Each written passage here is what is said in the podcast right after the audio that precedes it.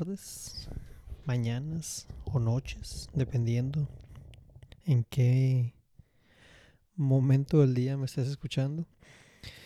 No, no me siento tan como que tan prendido ni con tanta pila para hacer un intro así muy emotivo porque justo estaba viendo un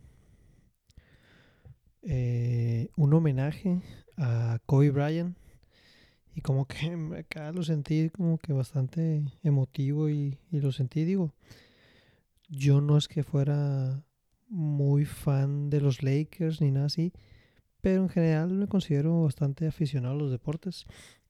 Y pues siempre la figura de él, pues salvo Michael Jordan, él es el que sigue en el básquetbol y aparte de todo lo que hacía, como que siempre fue muy alcanzable el güey y siempre estuvo en, en entrevistas, en podcasts, en contenidos, decía frases. Esto es como, como que él eh, se hizo de todo un hombre más allá del, del, del básquetbol. Entonces, pues como que si pega, ¿no? Una persona de 41 años con una carrera sobresaliente, pues tener un accidente así de trágico y que a mucha gente movió a nivel mundial, ¿no? Entonces, no sé, no sé ni por qué los menciono esto, pero pero bueno, vamos entrando de lleno a, este podcast, su podcast Experiencia Cero con Memo Alvarado. Ese soy yo. Eh, les quiero agradecer nuevamente por, por acompañarme en esta, en esta, en este episodio 18 ya. Ahí vamos, ahí la llevamos. Eh, ahora hablamos con Paco Mejía. Eh, Paco Mejía es eh, fundador de uno de los coworkings que tienen más tiempo aquí en Culiacán, Work Here Coworking, que aparte le agradezco enormemente porque nos ha prestado sus, sus instalaciones para, para poder hacer est estas grabaciones. Eh, él aparte tiene una agencia de publicidad y una firma de consultoría en responsabilidad social y tiene mucho tiempo dedicándose a, eh, a tema de marketing, generar ideas, desarrollar comunidad ahora en el coworking, que, que eso es algo que, que es muy valioso que ha logrado, ha logrado desarrollar y que en mi carrera me tocó también liderar comunidades, le llamaban como a las industrias eh, que apoyábamos en, en, una, en una organización donde estuve trabajando. Y, y pues veíamos que el, hecho de desarrollar comunidades es algo fundamental en estos tiempos porque ya no es nomás, ya no eres tú con un cliente, pues ya eres tú con un colectivo de gente que eh, los une, algo en común. Y eh, por eso la, la importancia de, de, desarrollar comunidad. Me encantaría poder decir que estamos desarrollando una comunidad con, de tu parte, con la mía. Entonces, si puedes, eh, pues platicar un poquito conmigo o mencionarme qué te gustaría escuchar, qué te ha gustado, qué no te ha escuchado, pues me encuentras en todas las redes sociales como Memo Alvarado. Eh, Twitter, Facebook, Instagram, LinkedIn, pues donde sea que haya ruido, pues por ahí estamos buscando estar y traerles esto para ustedes. Eh, pues simplemente ya entrar de lleno al, al, al capítulo, disculpen el, el, chorro, el chorro, perdón, chorro no creo que tenga todavía, no sé. Pero bueno, ya, ya estoy divagando demasiado. Muchísimas gracias y nos vemos pronto. 3, 2. Paco, buenos días. ¿Cómo estás, Memo? Muy bien, muchas gracias por, por regalarme unos, unos minutos de tu tiempo. Que entre tu agencia de publicidad, tu firma de consultoría de responsabilidad social, tu coworking, que es donde estamos ahorita, que, que te, primero que nada también te agradezco que nos los prestes para, para poder hacer grabaciones aquí. Eh, ahora con esto que traes de, de emprendimiento social y todo, todo la cartera de, de, proyectos que traes que ahorita vamos a, a profundizar un poquito en, en, ellos, pues que me regales unos, unos minutos, pues sí te agradezco bastante. ¿no? no, no al contrario, gracias por, gracias por considerarnos, por invitarnos a este proyecto que creo que está padrísimo. Este, hemos estado siguiendo tus podcasts, creo no, que ha habido gracias. cosas muy divertidas. un poquito. Este, cada que escucho al Fernando Gallardo me da muchísima risa. Saludos. y el de Mister Iguana me pareció también bastante interesante. Creo que ahora el último Itzel creo que fue interesante todo el proceso que está.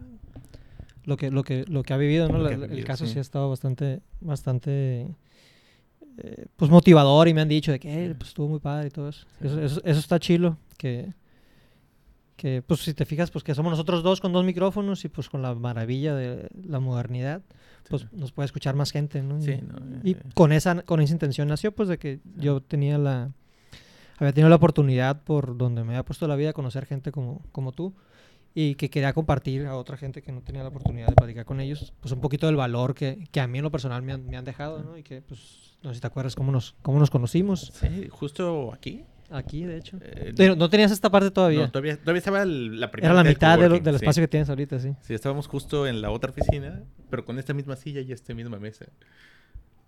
Estábamos. Sí, me acuerdo. Me acuerdo que, que estabas de, como que en es- un espejo, ¿no? De aquel Sí. lado. Y yo, yo estaba en Endeavor y, y me contactaste. Estábamos lanzando Work Here Estabas, Coworking. estabas abriendo el coworking. ¿Cómo se te ocurrió hacer un coworking? Porque en ese momento creo que había dos, tres esfuerzos muy, como muy incipientes, iniciales y más como de, de, de esfuerzos un poquito no profesionales, se podría decir. Y tú llegaste como con todo un concepto bien armado, con una intención muy fuerte de, de- de comunidad. Eh, tú venías del mundo corporativo. Sí. Eh, ¿cómo, cómo fue que empezaste el, el coworking? Fue chistoso porque sí venía yo del mundo súper corporativo, venía además de un mundo corporativo como intenso que era Omex, este, que mucha gente conoció, mucha gente vivió y era una locura, ¿no? Pero traía todo el background de haber trabajado también en las agencias de publicidad en la Ciudad de México. Este, me tocó estar eh, precisamente trabajando algunas cosas en, en la Ciudad de México, en, en un coworking en Polanco.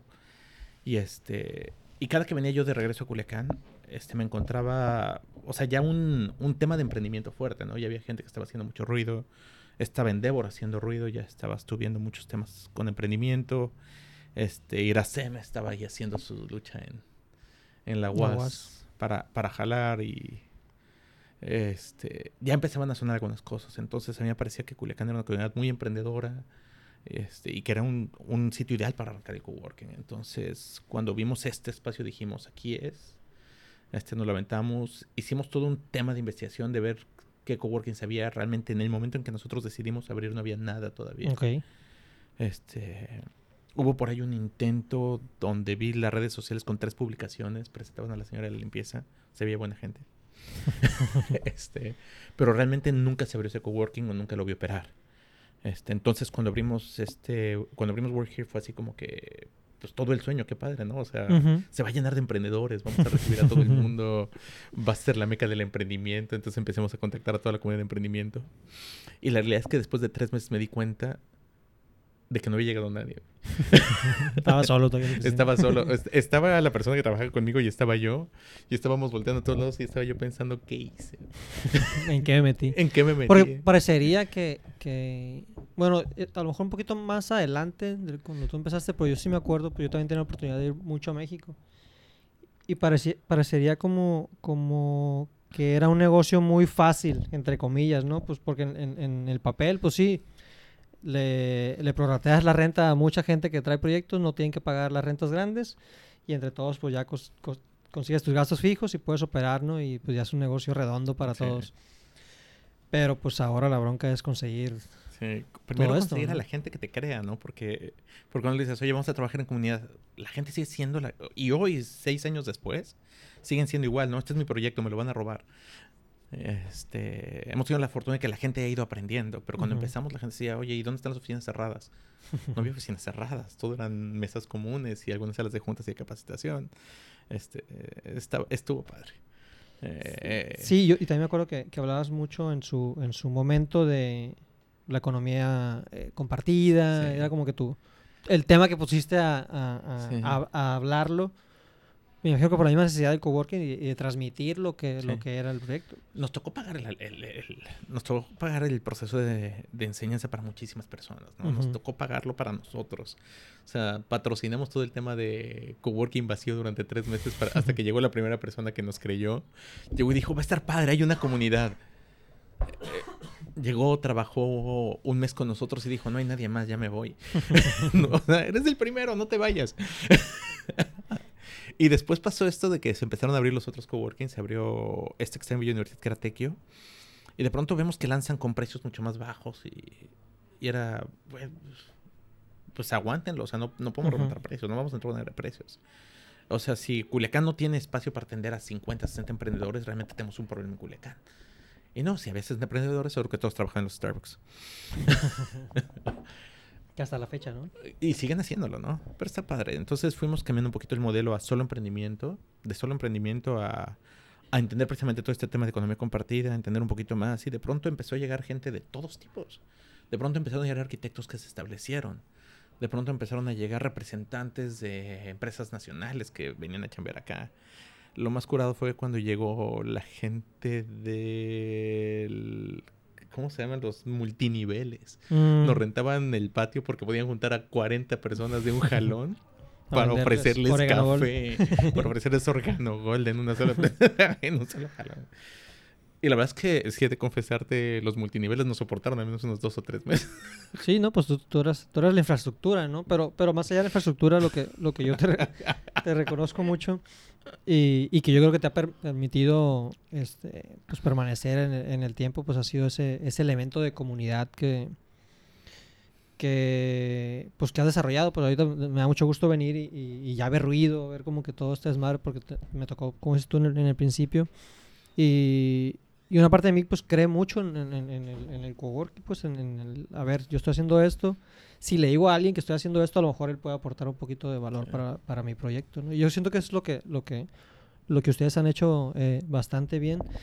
Pero pues no, no, no fue que empezaste tú con, con esto, ¿no? O sea, tú, tú también estuviste en el mundo de- del marketing, en agencias. Eres chilango, tengo entendido. Soy de la Ciudad de México, llegué a Culiacán a los 23 años. Ah, bien, ya. Sí, estaba... no sé, era raro. Este, venía yo de haber trabajado en dos agencias grandes. Venía yo de haber trabajado en McCann Erickson, que era una de las grandes agencias. En ese momento era la agencia más importante a nivel nacional y era parte del grupo más importante a nivel mundial.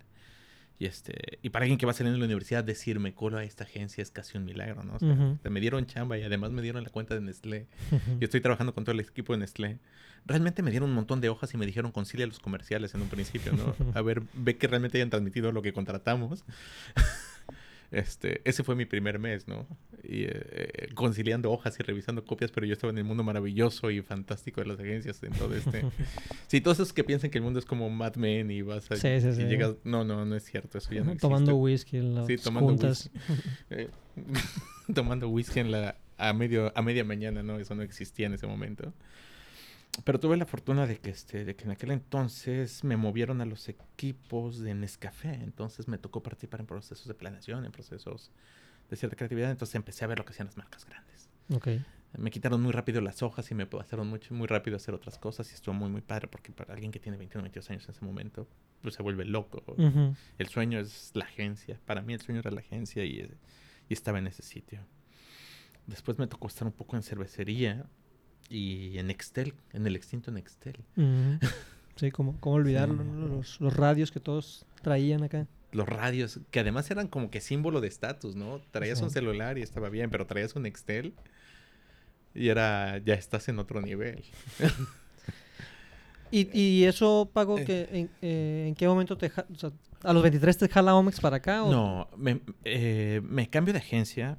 Bueno, la verdad es que me harté en algún momento, trabajaba muchas horas y me peleé con mi jefa y, y este y, le- y dije, ¿qué tengo que hacer? ¿Qué estoy haciendo?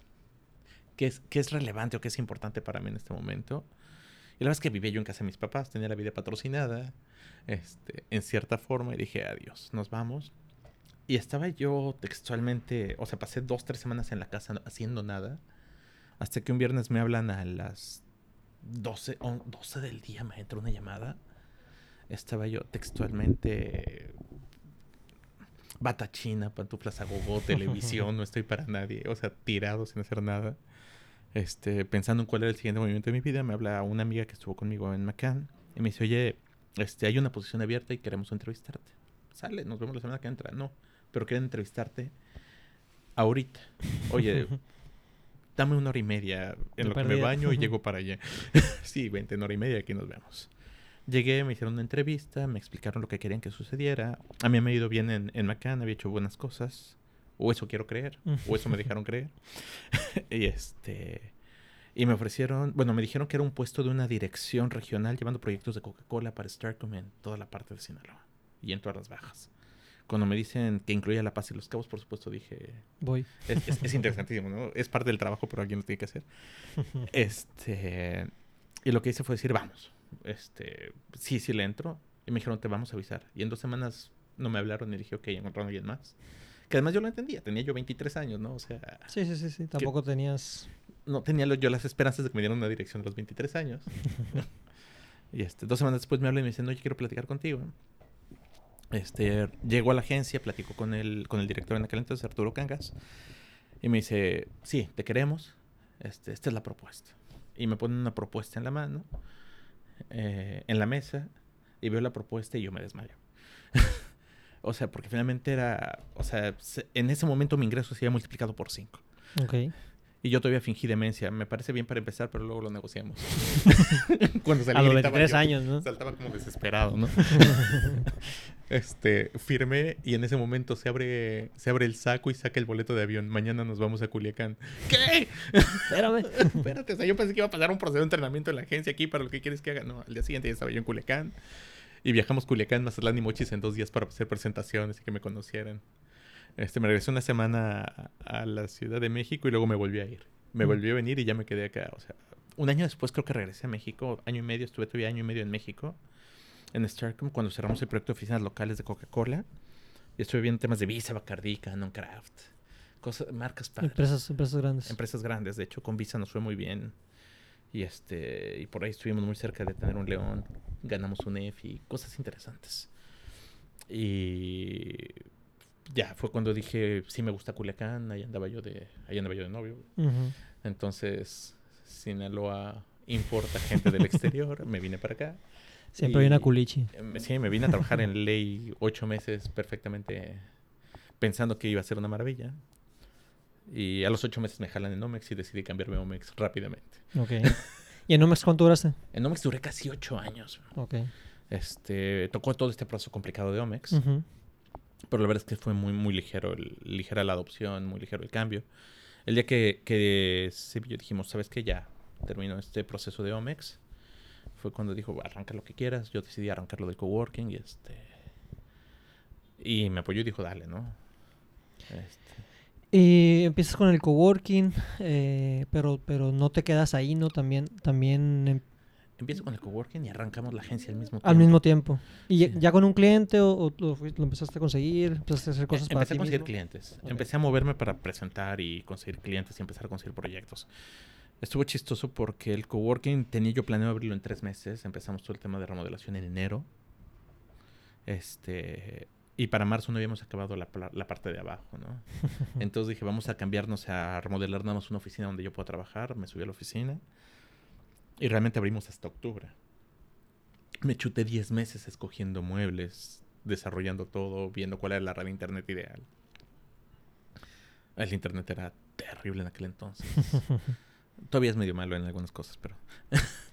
Sí, que, que son todos esos detalles que, que, que sabes que tienen que hacerse, pero no sabes qué tan profundo es, ¿no? ¿Sabes que Ya es una oficina, te ponen el teléfono, tienes el internet, tienes la conexión y dices, qué fregón, ya me senté, estoy trabajando, ¿no? Pero cuando tienes que poner el conmutador, tienes que comprar los teléfonos, tienes que comprar los cables de internet, tienes que escoger la red y de pronto te enteras que una vez que rentaste el local, Telmex no entrega fibra óptica aquí, todo es lentísimo y Megacable tiene una velocidad tope de 50 en aquel entonces o de 100, no vete a saber, entonces hace horrible. Pero entonces tuvimos que meter dos redes, balanceadores y mucho más equipo del que habíamos considerado. Para, para poder satisfacer Sí. la, la, la demanda que, que ni siquiera era del momento, ¿no? Era de futuro. Mi sueño de voy a estar lleno. Sí. voy a estar atascado y nada, que el internet estuvo sobrado durante Y, dos años. y, con la agencia, ¿qué estás haciendo? ¿Qué estabas ofreciendo? ¿Qué, qué, qué productos traes ahí con tus clientes con, la, con la agencia tenemos temas de, de marketing integral. Hacíamos desde investigaciones de mercado hasta temas de diseño gráfico, campañas y cosas por el estilo. Que finalmente nos empezó a ir bien, yo creo que ya para el segundo año. Y ya cuando se empezaron a creer, a creer en procesos diferentes, ¿sabes? Es- Que tú traías de haber trabajado con agencias y marcas grandes. Sí, que traía de haber trabajado en las agencias grandes. O sea, había aprendizajes que, que veíamos, que intentaba yo hacer acá y había cosas que, que yo entendía que no iban a suceder, ¿no? Hay un rompimiento horrible cuando ves un presupuesto local y ves un presupuesto de Visa. Claro. O sea, yo recuerdo que cuando me, me entregaron Visa me dijeron, vamos a hacer la campaña Grandeza Visa, aquí está tu presupuesto. Ahorita lo puedo decir porque ya no es importante. Tenemos 50 millones de pesos para los siguientes seis meses. 50 millones de pesos, maravilloso. Entonces, cuando llegas con un cliente local y te dicen, ¿cuál es el presupuesto anual? 1.5 millones de pesos. Entonces viene una depresión horrible. Métete a la regadera, mójate porque no vas a poder volver a hacer una aplicación impresionante como... Las 50 millones. Es como la de 50 millones, ¿no? Hicimos unas tarjetas de 25 metros por 16 de alto. Eran unas tarjetas de crédito enormes que tuvieron cobertura en todos los medios a nivel nacional. Hicimos unas carteras con vinipiel que parecían carteras reales de 6 metros de largo por 2 y medio de alto, con tarjetas Visa metidas. Entonces la gente se tomaba fotos con las tarjetas. Pero que se pueden hacer con esos presupuestos. ¿no? Pero esos presupuestos, o sea, te costaba 50 mil pesos hacer una cartera y mandábamos a hacer 10 carteras. Te gastabas medio millón de pesos en hacer carteras y las ponías en todos los centros comerciales de México, Guadalajara y Monterrey. Fregón, ¿no? Pero aquí dices, a ver, quiero hacer esto. A ver, espérame, ¿quieres gastarte medio millón de pesos en... Estás pero, pero... La mitad del presupuesto que tengo Sí, del año, ¿no? Sí, no, entonces... Y ahí, Paco, ¿qué, qué, puede, qué puede hacer alguien que no tiene una empresa grande, ni siquiera con un millón y medio de, de presupuestos? ¿Qué, ¿Qué dirías tú que una empresa pequeña, un... ¿Sabes qué pasó? En estos años, y, y voy a ir específicamente desde que empecé a trabajar en la agencia, la fecha, se transformó toda la industria. Se transformó toda la industria. Este, los el digital se hizo gigante. Ahora el digital nos hace iguales a todos, ¿no? O sea, si inviertes 5 mil pesos en esta ciudad, si inviertes mil pesos en esta ciudad, ya te empiezas a ver. Este, y te ves al nivel de cualquier otro. O sea, nosotros podemos vernos mucho más grandes que las agencias nacionales si hacemos una campaña local. Y no es cierto, tenemos... O sea, no tenemos 300 personas en nómina. ¿Cuántos gente tienes en la agencia? En la agencia ahorita tenemos 3 y 3, hay como 8 personas. seis, Ocho personas. ¿En sí. el coworking? En el coworking tenemos 4 personas más. ¿Y en la consultoría? En la consultora somos 4 personas más. Cuatro personas más. Entonces, ocho, cuatro... 12, 13, 14, 15, 16, 17, 18 personas. en 17, 18 personas. Sí. Con perfiles completamente diferentes. Cachuchas diferentes. Súper raros. Porque tenemos diseñadores bastante locos. Este, tenemos una chava que se llama que es súper creativa, que, que, que es una chola. Que es una fresa de closet porque se siente chola, me da mucha risa. Y va a oír esto y se va a reír más. Pero de pronto la tienes conviviendo con una María José, que es una chavita que estudió Relaciones Internacionales, que es muy brillante, que tiene un manejo del vocabulario increíble. Entonces se da un shock muy extraño. Pero es padre porque las dos creo que han crecido y han compartido algunas cosas. Ahora cuando ves a María José hablando como, como Emma te da risa porque son los momentos libres. Y a la vez cuando ves a Emma pensando en temas de responsabilidad social dices, está padre. Y, y aquí tú, tú has eh, liderado esos, esos tres proyectos eh, para que todo- todos trabajen bajo un mismo paraguas, por decirlo de una forma, o si tienes muy bien definido con cada quien cómo ser el líder para cada proyecto de ellos. Cada uno tiene sus... Cada proyecto tiene su, su propia marca. Work Here, inspirarse, Wafa. Este, cada uno Work tiene- Here, Work Here. Ajá. Work Here como tal. El como coworking, coworking, ajá. sí. Guafa, este, La como agencia. agencia de publicidad, que es el acrónimo We Are Fucking Awesome. Donde Ujú. estuvimos jugando con nombres y dijimos, ah, todos tienen nombres serios, todos tienen nombres muy limpios, todos tienen, no, déjense de cosas. O sea, ¿cuál es la mayor estupidez que te puedes ver? Somos increíbles, sale. Hagamos un acrónimo, empezamos a jugar y terminamos con el We Are Fucking Awesome, que puede ser We Are Freaking Awesome, We Are Ujú, ujú, cualquier cualquier- cosa, ¿no? Este. Y fue, fue muy chistoso en su momento. Y con Inspirarse, que fue un proyecto completamente de cómo podemos hacer algo para modificar la forma en la que en la que se comportan las empresas y en la que vemos al planeta, ¿no? Pero fíjate, fue muy interesante porque a pesar de que tenemos liderazgos o tenemos equipos diferentes, se convierte en un tema sistémico que se enriquece entre ellos. Porque resulta que la comunidad de Work Here de pronto puede colaborar con proyectos de responsabilidad social. Entonces, los estamos invitando a que nos ayuden a con los proyectos de responsabilidad social, a que nos ayuden a enriquecer algunas comunidades, a que nos ayuden a enriquecer algunos procesos que tenemos con empresas. Por ejemplo, para responsabilidad social, el tema de la agencia nos ayudó mucho en, en un proyecto que hicimos para Deportenis, que estuvo padre ese proyecto de Deportenis, que además de Deportenis cuando se lo pichamos dijo, estás absolutamente loco, ¿no? este, que fue este juego de fútbol entre Monarcas Morelia y un combinado nacional de amputados. Órale. estuvo muy fregón y no esperábamos el impacto que tuvo. Llegamos a 35 millones de personas en tres semanas. Wow. El alcance estuvo gigante, pero finalmente era una actividad de responsabilidad social que tuvo gran aportación del equipo de la agencia, fumándonos unas locuras de qué podemos hacer, cómo lo lanzamos, cómo lo armamos. ¿no? Sí, y que esa misma colaboración, eh, pues me imagino que enriquece más cualquier ejercicio, proyecto que tú Sí. puedas hacer solo, pues. Y sabes qué? Demuestra que el modelo de coworking funciona. Ujú. Demuestra que el modelo de colaboración funciona porque este, la gente sigue creyendo que su propia idea va a jalar. Pero la- en el momento que yo, apren- yo aprendí que cuando empiezo a abrir mis ideas, la gente les pone y les pone y les pone cosas. Entonces estos chavitos me tienen súper acelerados. súper acelerados. No, no, no. O sea, siempre me están empujando, empujando, empujando y termino buscando la siguiente, la siguiente cosa. Digo, esta cosa, por ejemplo, de Monarcas, que para mí fue como disrupción, fue el tema de ¿qué pasa si organizamos un juego con unos amputados y un equipo de fútbol profesional? Este, chido, ¿no? O sea, suena Ujú. padre. Entonces, pero le dijimos a, a, a, De- a Deportenis, esto tiene un twist. Tenemos que hacer terapia restrictiva a los jugadores de Monarcas Morelia, que es amarrarles una pierna y que jueguen con muletas. Y el portero amarrarle un brazo. Dijeron, estás loco. Vamos a Morelia, vamos a presentárselos. Cuando se lo presentamos a Monarcas Morelia, Monarcas le dijo, estás, estás pero operado. Si crees que te voy a prestar un jugador de 10 millones de pesos para que lo pongas en muletas y juegue, estás pero mal, ¿no? Tuvimos que llevar una doctora especialista en ortopedia para explicarles, para que se estudiaran los eh, expedientes, para que se viera todo y decir quién sí podía jugar y quién no podía jugar. Ok. Y entonces el día que llegó el juego, por ejemplo, los amputados pensaban que iban a jugar contra monarcas, pero no, No sabían, cómo. que iban a jugar con los monarcas eh, con esta terapia restrictiva. Entonces, cuando empieza el juego, se hace muy padre toda la dinámica porque los monarcas se sorprenden, los amputados empiezan a jugar y a ganarles. Entonces, se ve una- un poder durísimo entre la gente con discapacidad y se convierte en un gran ejemplo para las personas con discapacidad a nivel nacional. Cuando nos dimos cuenta, estaba en Telemundo, en ESPN, en Fox Sports, en. ¿Cómo demonios algo que empezamos aquí de pronto sale en todo el mundo? ¿no? Evidentemente, la marca de Monarcas tuvo que ver, Claro. pero la sensibilización del caso fue, Sí, fue, fue lo valioso para la parte de esa responsabilidad social. fue lo valioso para la parte social. Que, que ahí, por ejemplo, en este, en este proyecto en particular, eh, que Deportenis y Morelia fueron las marcas que, que empujaron Sí. El, el- el tema. Quien empujó todo eh, de manera más comprometida fue Deporteni, ¿sabes? Ok. O sea, la verdad es que fue una gran dinámica de esta empresa sinaloense que empujó y empujó y empujó a Monarcas hasta que Monarcas dijo, sí, sí, jalo. Ok. Y, este, y ahora todo el mundo está emocionado, ¿no? De hecho, están Monarcas, está Deportenis, están Under Armour, están un montón de marcas grandes participando con Deportenis. ¿Por qué dirías tú, Paco? Porque me queda claro que esos proyectos sí, ayuda, ayuda a la marca, ¿no? Sin, sin, sin ninguna duda. Pero, pero a lo mejor no, no en un impacto económico tan, tan inmediato ni, ni, ni como una campaña de venta, algo así, ¿no?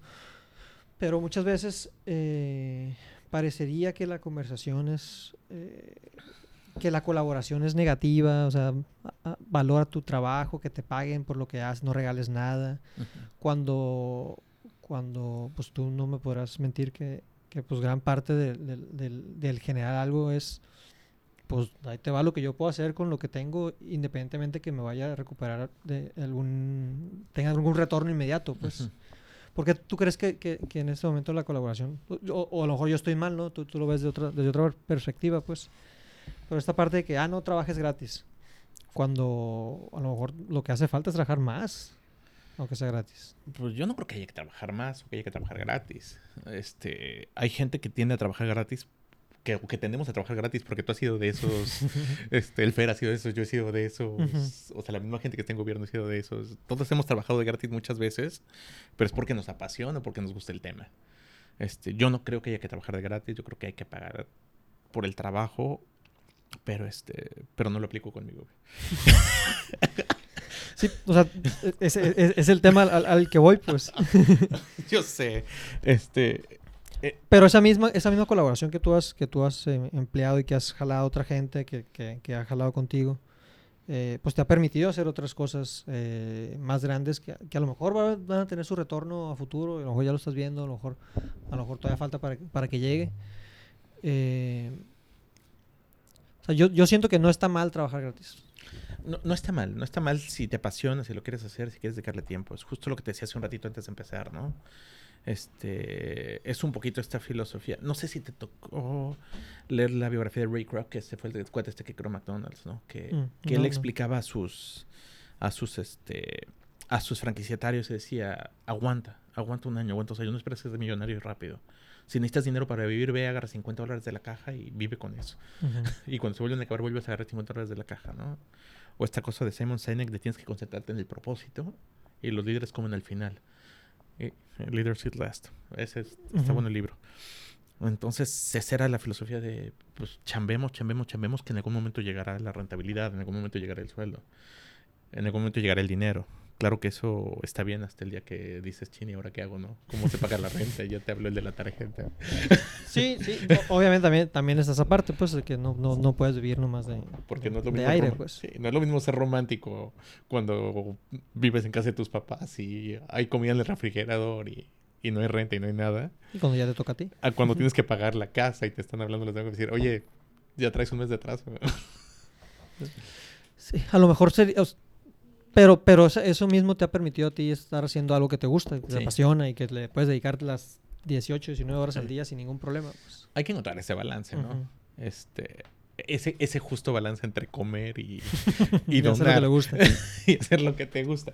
No, la verdad es que la gente tiene que hacer lo que, lo que quiera. O sea, luego nos pasamos la vida. Que, que fíjate que fue algo que me pasó en el último periodo de Omex, creo yo. Este, haciendo cosas que ya no nos hacen tan felices o, tan satis- o nos satisfacen tanto solo por el tema de que estamos cobrando algo.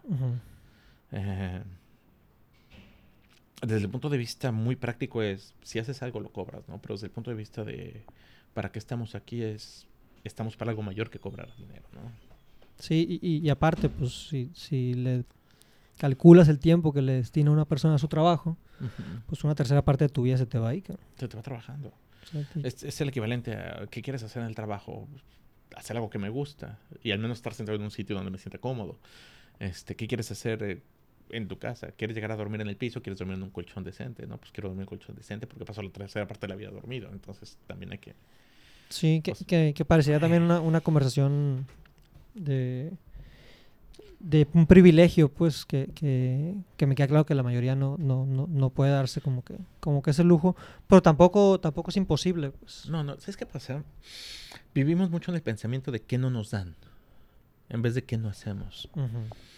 Este, no me dieron el trabajo que yo quería. Pues a lo mejor no estás listo para él o no estoy listo para él o no. O tuvimos que prepararnos mejor para la entrevista, ¿no? Este, me tocó entrevistar a, en algún momento gente que llegaba textualmente con todos los jeans rotos y venía por una posición interesante. Entonces dices, ¿qué está pasando acá? Este, vas a tratar con clientes y está explicado que vas a tratar con clientes y que vas a trabajar a nivel corporativo. Entonces cuando llegas a una entrevista y llegas en las peores fechas, pues no te van a dar el trabajo. Ujú. Pero si vas a un puesto creativo y llegas en las peores fechas, probablemente te den el trabajo. o sea, no hay que entender el propósito de por qué lo hacemos. Ujú. Fíjate que en los últimos años sí me he clavado mucho en esta parte del propósito y en entender que hacemos las cosas por una razón y más allá que por el tema financiero. Que el tema financiero llega, ¿no? Quiero creer que va a llegar. Sí, sí, sí. sí. Todavía estoy seguro que va a llegar en algún momento. El, el- que, que hace un par de semanas me invitaron a dar, a dar una plática, ¿no? Y, y me preguntaban de que, oye, tú con el podcast que este, lo puedes monetizar o, o- o esperas que, que te dé para vivir y todo eso. Y yo no creo, digo, salvo que llegue a tener un chingo de, de audiencia y algo así, Sí. pues ya, ya, los patro- ya las marcas pues te patrocinan y todo este rollo. Pero independientemente, pues yo lo estoy haciendo porque pues primero que nada porque pues, tú me conociste cuando estaba involucrado en el, en el tema del, del emprendimiento ¿no? y, y de, y de impulsar la comunidad de emprendimiento aquí. Y me separé un poquito, me fui de la ciudad, regresé, como que me estaba enfocando mucho en la operación del, del proyecto que traigo con, con mi hermano, que, que, que pues demanda también un- una atención importante, de hecho la mayoría de, de- de mi tiempo. Pero pues yo dije, pues no, tampoco me puedo quedar sin, sin, sin hacer algo que a mí me, me gusta, pues. Eh, pero no, no, nunca pensando en, ah, pues voy a vivir de esto o, o no voy a vivir de esto, pero lo estoy haciendo porque, porque me gusta y si le puedo ayudar a alguien, pues qué mejor todavía, pues.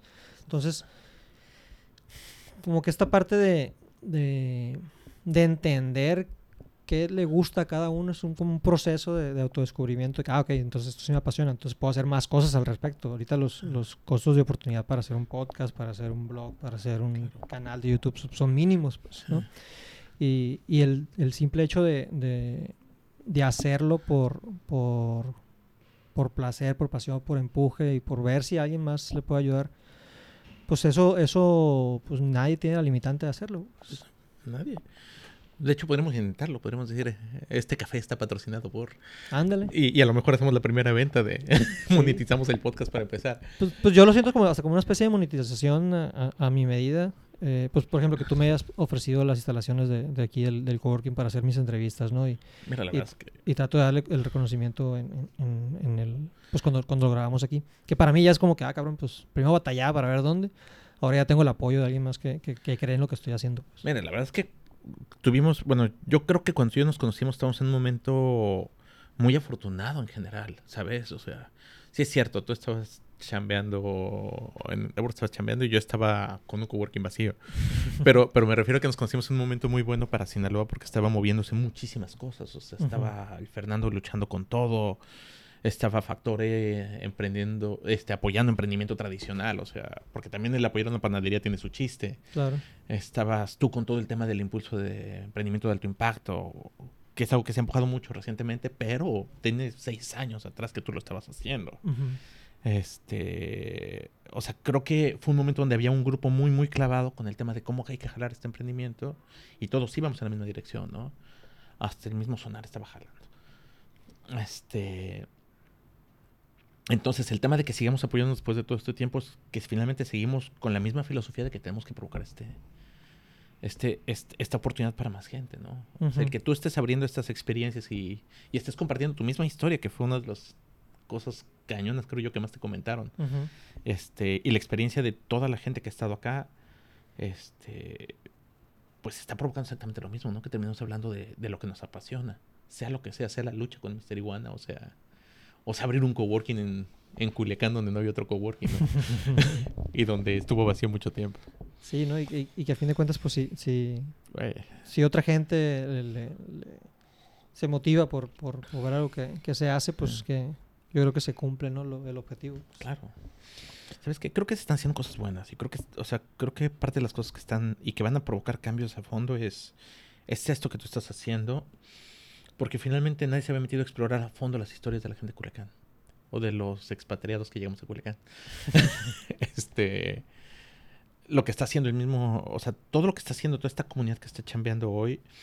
Y que está provocando que crezcan nuevas comunidades creativas, nuevas comunidades de diseñadores, nuevas comunidades de, de músicos, de artistas, de emprendedores, de emprendedores de base tecnológica, de emprendedores de base social, de emprendedores de lo que sea, ¿no? Entonces se, se vuelven comunidades que en algún momento se encimarán. En algún momento se intersectarán y estaremos en un boom interesante.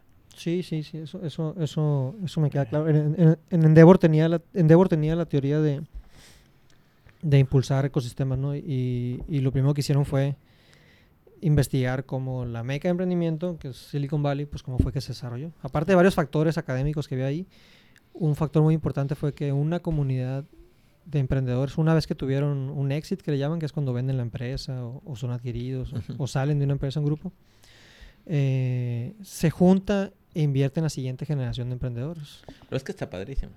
Sí. Lamentablemente WeWork le está yendo muy mal y ya no le voy a poder vender WeWork.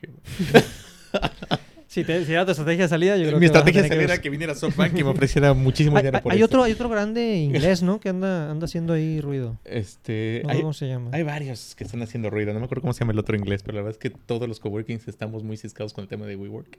Sí, la bronca aquí es que We- estaba viendo el otro día un, un, un video en YouTube de qué pasó con, con WeWork, de estos de, Sí. de no considera de Bloomberg o de, o de Business Insider.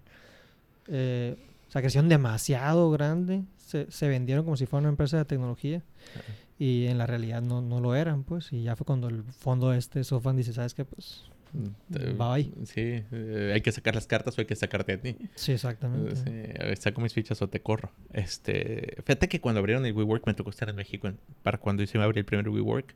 No, vamos a abrir 24 mil metros cuadrados. en- Entonces, todos los coworkings, porque formamos parte de una red de coworkings a nivel nacional, este, hay beneficios que si trabajas aquí y trabajas en otras partes del país, empezaron a temblar. Ya valió, ya valió.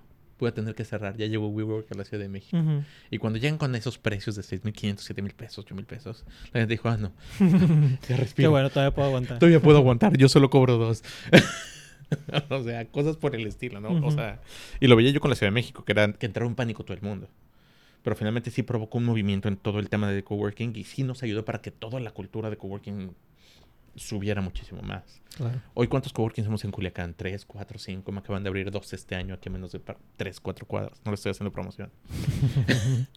Pero el tema es que si en Culiacán no hay suficiente gente trabajando y emprendiendo para llenar esos dos, tres, cuatro coworkings, tenemos un problema. Somos una Ujú. ciudad de más de 800 mil habitantes.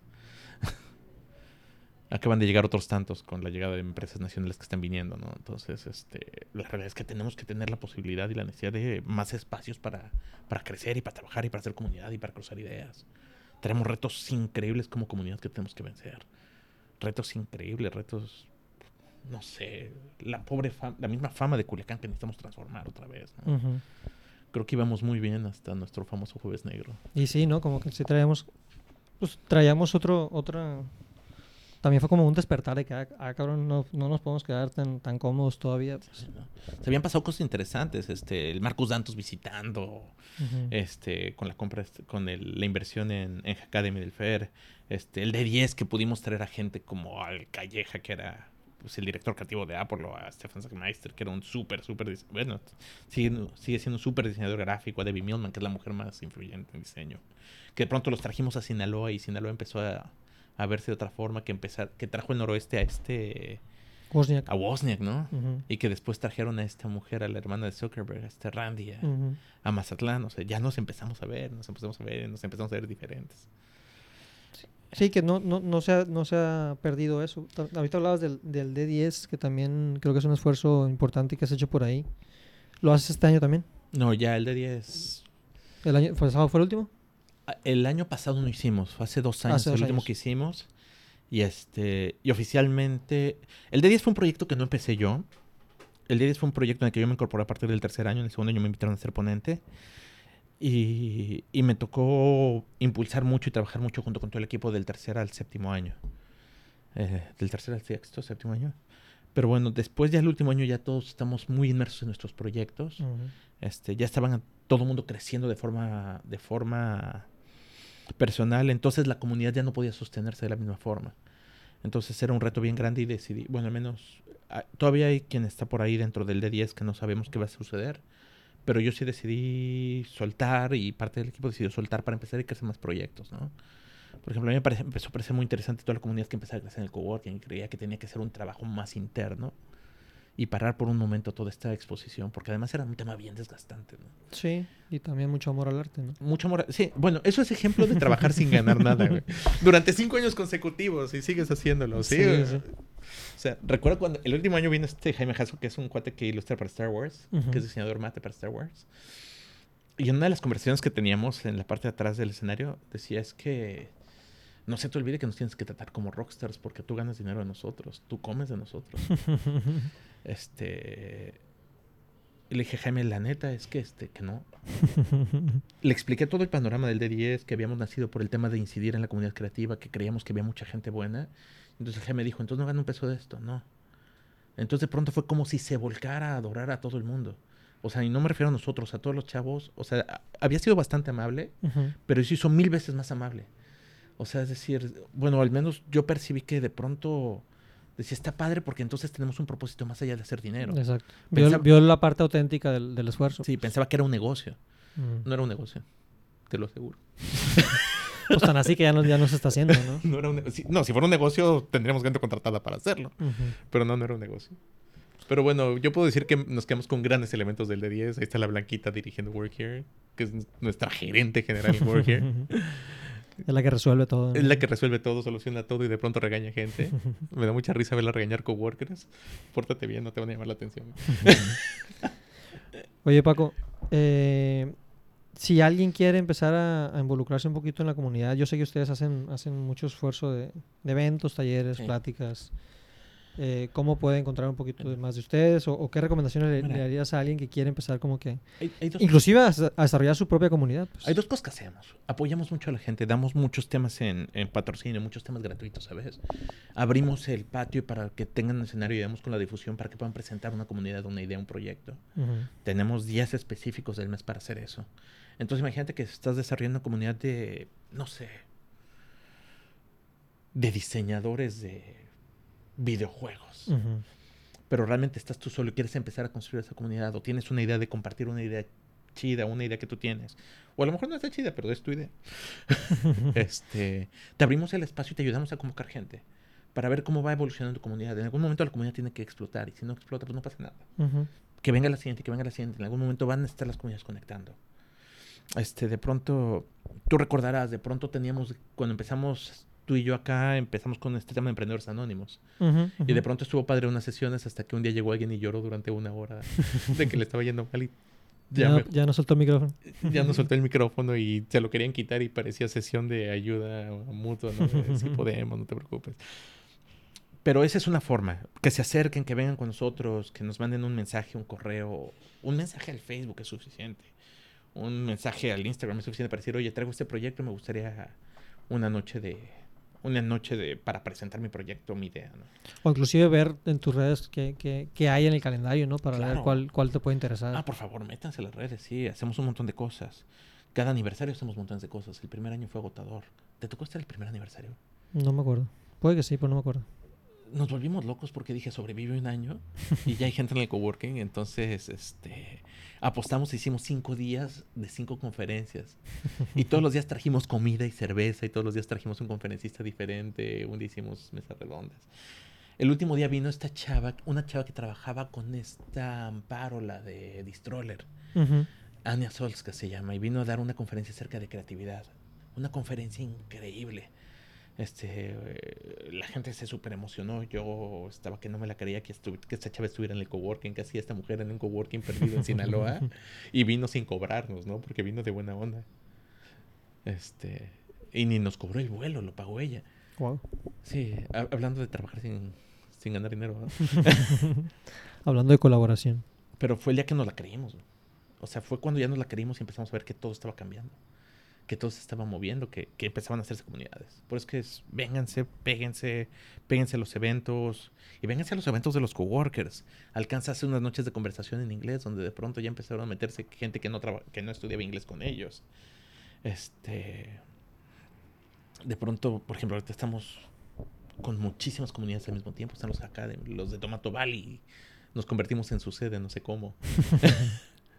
Ah, sí, porque ellos andaban como judíos errantes viendo dónde estaban. Y un buen día llegaron y se quedaron. Y Quepo aquí.